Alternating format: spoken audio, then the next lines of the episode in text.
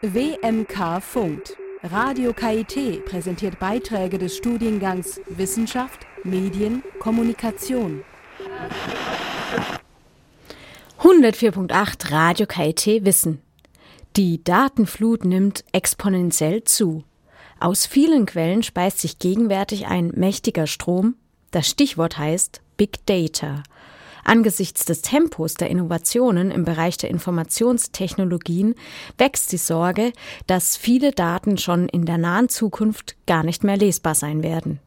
Einfach weil es die dafür notwendigen Programme und technischen Schnittstellen nicht mehr gibt. Die langfristige Sicherung des digitalen Erbes ist deshalb eine Aufgabe, die sich das Center of Digital Tradition CODICT am Zentrum für angewandte Kulturwissenschaft zu eigen gemacht hat. In der Reihe von Beiträgen von Studierenden des KIT-Studiengangs Wissenschaftskommunikation hat Pia Steskal mit dem Geschäftsführer Dr. Ralf Schneider gesprochen. In der breiten Öffentlichkeit wird davon ausgegangen, dass Daten wie Fotos oder Videos, sobald sie einmal im Netz sind, nie mehr wirklich daraus gelöscht werden können. Warum ist es dann trotzdem so wichtig, dass digitale, kulturelle und wissenschaftliche Daten durch Langzeitarchivierung erhalten werden? Also bei der digitalen Langzeitarchivierung muss man eben dabei bedenken, dass es nicht nur um bloße Speicherung geht. Für eine systematische Archivierung muss eben noch wesentlich mehr im Vorfeld getan werden, als lediglich da an die Speicherung zu denken. Welche Methoden zur Langzeitarchivierung gibt es? Da gibt's leider nicht die eine goldene Regel, aber es gibt durchaus so Standardisierungssysteme. Eins ist das OAIS-System. Das heißt, das ist ein Referenzmodell, wo sich die meisten, die sich mit digitaler Langzeitarchivierung beschäftigen, auch daran halten. Darin sind viele Bestandteile mitgedacht. Diese müssen Hand in Hand gehen. Und dabei geht es natürlich nicht nur um die Prozesse, sondern auch die Einrichtungen, die für die jeweiligen Bestandteile zuständig sind. Das sind Rechenzentren, das sind Archivare, das sind Metadaten. Datenanreicherungssoftware, Migrationsverfahren. Also all das muss mit bedacht werden. Jetzt haben Sie ja auch schon einige Schwierigkeiten genannt, die sich da ergeben. Was gibt es denn noch für Schwierigkeiten?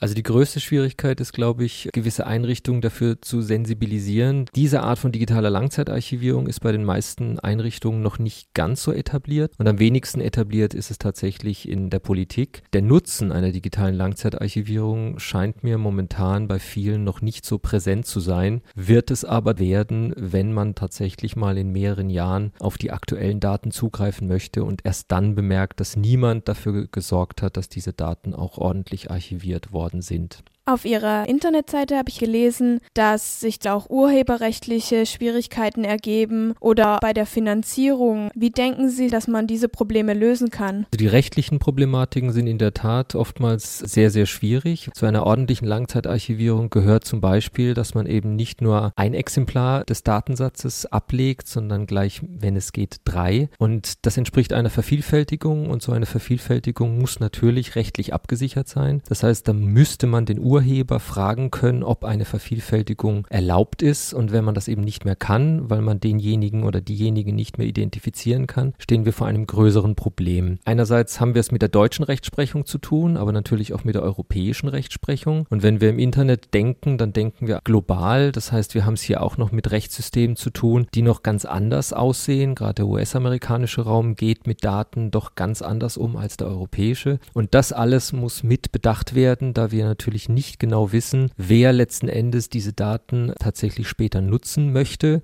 Die Finanzierung, da haben wir tatsächlich in den letzten Jahren festgestellt, eine einzelne Einrichtung kann das nicht stemmen. Das heißt, Gedächtniseinrichtungen wie Museen und Archive müssen eben mit Rechenzentren zusammenarbeiten, müssen aber auch mit denjenigen zusammenarbeiten, die das sogenannte Preservation Planning vollführen und dort eben tatsächlich auch dafür Sorge tragen, dass alles mitgedacht wird und eine echte digitale Langzeitarchivierung etablieren können. Es ist ja noch nicht vorhersehbar, wo wir technisch in 10, 20 oder vielleicht 100 Jahren stehen werden. Schon heute kennt kaum ein Kind mehr die Speichermedien Schallplatte oder Diskette und weiß auch schon gar nicht, wie man die verwendet. Wie kann man denn dafür Sorge tragen, dass zukünftige Generationen dann auch diese Daten und diese Inhalte nachvollziehen können? Das ist tatsächlich ein großes Problem. Wir wissen, dass alte Speichermedien schon gar nicht mehr die Technik besitzen, um sie auslesen zu können. Und diese Hardware muss tatsächlich dann so behandelt werden, dass man die Daten, die sich darauf befinden, auf andere Systeme übertragen kann. Und dazu ist es notwendig zu wissen, auf welchen Betriebssystemen befinden sich diese Daten, in welchem Datenformat befinden sich diese Daten dort, welche Metadaten sind da angereichert worden. Und dann muss man dafür Sorge tragen, dass über die Jahre hinweg diese Daten von einem Format ins nächste migriert werden können, sodass die dann auch später noch in 100 Jahren von irgendeiner Art von Software oder Betriebssystem auch noch gelesen werden können. Ob man die Daten dann versteht, das ist wieder ein ganz anderes Problem. Also ist einerseits technisches Know-how notwendig, aber andererseits auch inhaltliches Know-how. Um es unseren zukünftigen Kolleginnen und Kollegen einfacher zu machen, müssen wir in der Langzeitarchivierung Daten so aufbereiten, dass es dann eben auch später möglich äh, sein wird, diese Daten korrekt zu interpretieren.